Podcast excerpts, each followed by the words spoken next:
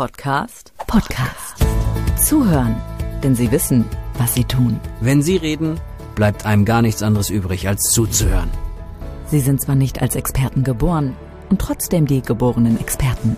Sie geben ein großes Stück von sich selbst, um andere zu verändern. Los geht's, Ohren auf. Ich drück mal auf die Play-Taste. Hallo und herzlich willkommen zu dieser neuen Folge unseres Experten-Podcasts. Heute mit einem Experten, auf den ich mich ganz besonders freue. Kim Kolb ist bei mir. Hallo Kim. Hi, grüß dich. Ich freue mich, dass du da bist, Kim. Unsere Zuhörerinnen und Zuhörer sind schon ganz gespannt zu erfahren, was für ein Experte du bist. Deswegen stell dich einfach doch nochmal selber vor und sag, wofür du angetreten bist. Hm, Also mein Name ist Kim Kolb und ich ähm, spiele im Endeffekt das Thema Verkauf. Also alles, was du dir da vorstellen kannst, Bedarfsermittlung, wie baue ich ein Gespräch auf, wie behandle ich Einwände, wie gehe ich mit dem Kunden um, das rund um B2C und B2B-Bereich. Wie ich, wie gehe ich ein Gespräch an? Das ist natürlich auch für mich total interessant, ja. Also auch ich verkaufe mich ja quasi durch Gespräche, die ich führe. Aber wenn wir das Ganze mal umdrehen, was ist so ein perfekter Einstieg? Also d- der, den besten Einstieg hatten wir ja schon mal, dass wir beide gelächelt haben. Äh, Ich denke, das ist so das, ähm, das Grundrezept. Schön ist es natürlich auch, wenn ähm, man sich berühren kann, das heißt zumindest mal die Hand geben kann, das schafft Vertrauen. Das ist natürlich in der letzten Zeit äh, jetzt Komplett nicht, weggefallen. Hm, das ist nicht mehr da. Das ist natürlich auch schwierig. Ich äh, selbst komme aus der Finanzdienstleistungsbranche und da geht's halt häufig um Vertrauen. Das heißt, äh, wenn ich jetzt, keine Ahnung, 150.000 Euro geerbt habe, ausgezahlt bekommen habe und es geht darum, wie lege ich die an, dann äh, komme ich nicht einfach zu irgendeinem und sag hier, nimm mal das Geld und mach, was du denkst. Dann wäre es schon von Vorteil, wenn ich auch Vertrauen zu dem hab. Und ähm, das ist so die, die Basis. Und das kann ich halt eben schaffen, indem ich einfach freundlich bin und indem ich dem Kunden anschaue und auch mal zuhöre und Fragen stelle. Und das erlebe ich so häufig, dass es einfach geht, ja, äh, ich habe eine Idee, das machen wir mal, aber habe kein einziges Mal gefragt, was will denn der oder die gegenüber eigentlich überhaupt haben. Okay. Ähm, aber ich habe das jetzt auch richtig rausgehört. Das Lächeln ist dann quasi heutzutage der Handschlag von gestern, oder? So ungefähr. Ähm, es muss aber ein bisschen übertriebeneres Lächeln sein, weil äh, wenn ich nur leicht lächle, dann sehe ich das hinter der Maske. Gar nicht, wenn ich eine aufhab. stimmt. Ach, die gibt's ja auch noch. Ja, das heißt, äh, Es ist schwieriger geworden mit dem Verkaufen dann dadurch, oder? Ja, äh, also ich würde sagen ja, weil ähm, ich muss die Emotion, die ich habe, äh, stärker zeigen. Ähm, und ich kann auch mal, und ich bin ein Fan davon, ich sage auch gerne mal was ironisch oder provoziere. Ähm, wenn ein Kunde zum Beispiel sagt, ja, ja, Zinsen gibt's eh nicht, dass man dann halt mal sagt, ja, stimmt, also so nach dem Motto, warum sind sie eigentlich hier, ne? Ähm, das kann ich halt mit einem leichten Lächeln im Gesicht gut machen. Ja. Wenn ich aber dieses leichte Lächeln nicht zeigen kann, dann weiß ich nicht, wie wird das, was ich sage, aufgenommen. Da muss ich halt auf meine Körpersprache auch mehr achten, weil ja das Gesicht, die Mimik komplett wegfällt. Stimmt, total. Also ist die Körpersprache eigentlich genau das äh, Wichtige geworden Ja. heutzutage. Okay. Ähm, wie bist du denn eigentlich zu diesem Verkaufsexperten geworden? Wurde dir das in die Wiege gelegt oder? Das ist äh, tatsächlich eine gute Frage.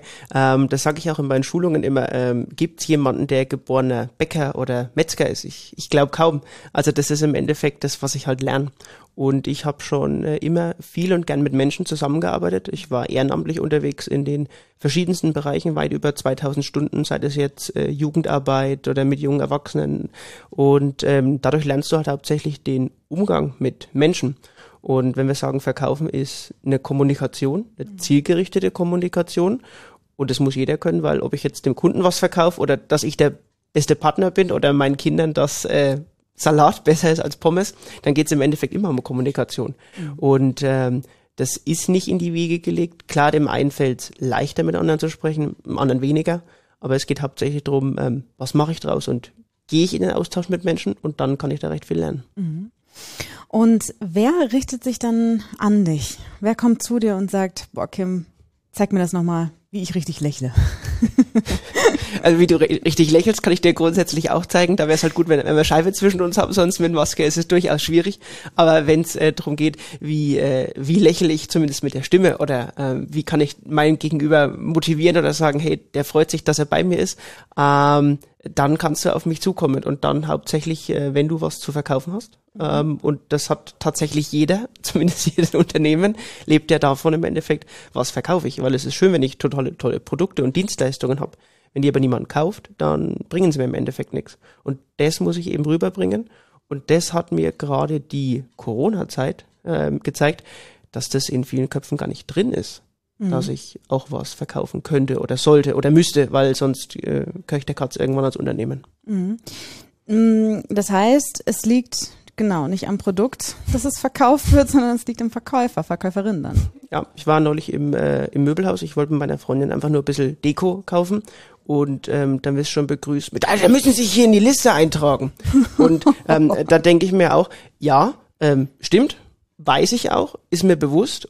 Ähm, danke für den Hinweis. Nur wenn ich da schon reinkomme, dann habe ich schon zu meiner Freundin gesagt, äh, ich würde gern wieder gehen. Wir sind halt dann trotzdem da geblieben.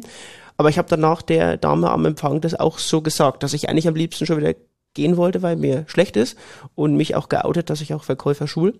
Und äh, die war da total, also die hat es gar nicht interessiert. Mhm. Nach dem Motto, ja, ich mache meine Liste und äh, wenn ich halt die Leute am Eingang gleich anpflaume, dann ist es halt so, dann ist mein Job halt schwierig. Ein bisschen eingefahren dann auch, mhm. ne? Das ist vielleicht auch so eine, eine Riege, also ich glaube schon, dass es auch äh, im Verkauf einfach Leute gibt, naja, die das halt schon seit Jahren so machen und warum dann was ändern? Warum sollten sie denn was ändern, deiner Meinung nach?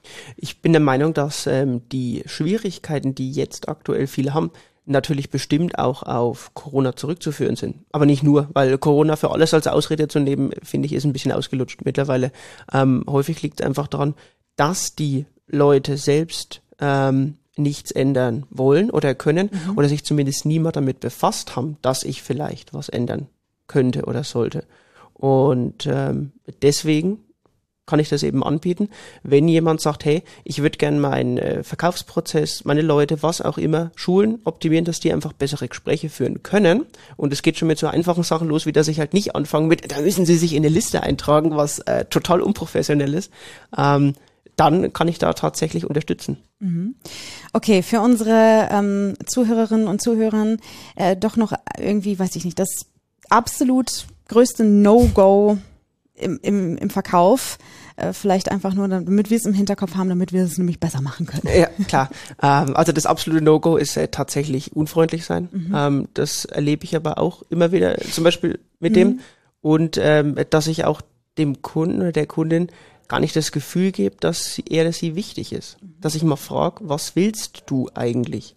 Das geht so häufig unter, dass ich eine Idee habe im Kopf, was könnte passen, was ist wichtig, was ist sinnvoll, vor allem bei mir in der Finanzdienstleistungsbranche, die meisten kennen sich halt auch nicht so gut aus, ähm, dass ich einfach sage, ja, ja, jetzt machen wir mal das, anstatt dass ich einfach mal frage, was willst du denn überhaupt? Diese Unfreundlichkeit, die du gerade angesprochen hast, das ist ja ich würde jetzt nicht für alle sprechen, es gibt bestimmt auch ein paar, die bewusst unfreundlich sind, aber viele merken das ja auch irgendwie gar nicht, dass sie so eine Ausstrahlung haben. Kann man das dann überhaupt noch switchen? Ich denke schon, dass du es noch switchen kannst. Du brauchst halt im Endeffekt äh, jemanden, der dir mal einen Spiegel vorhält. Mhm. Ähm, und das ist halt dann einfach, wenn du als Kunde oder als Kundin irgendwo hinkriegst. Das machst du ja genauso wie ich.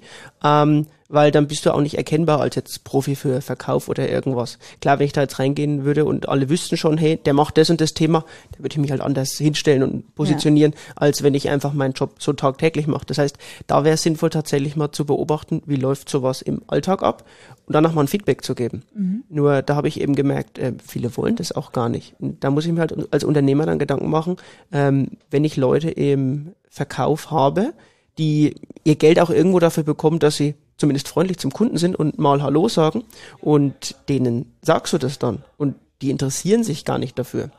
Dann ist die Frage, ist die Person da da wirklich richtig aufgehoben? Mhm. Oder wäre vielleicht irgendwas anderes besser, wo sie möglichst weit weg von allen anderen Menschen ist? Ja.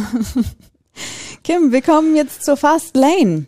Das heißt nicht weit weg, sondern ganz nah ran an deine Persönlichkeit. Mhm. Kurze Frage, kurze Antwort. Let's yes. go. Was wärst du geworden, wenn du nicht der geworden wärst, der du heute bist? Ich schätze, ich würde dann wahrscheinlich irgendwo äh, ehrenamtlich arbeiten, äh, Richtung Tierschutz, Umweltschutz, ich weiß es nicht. Was würdest du in der Welt verändern, wenn du es könntest?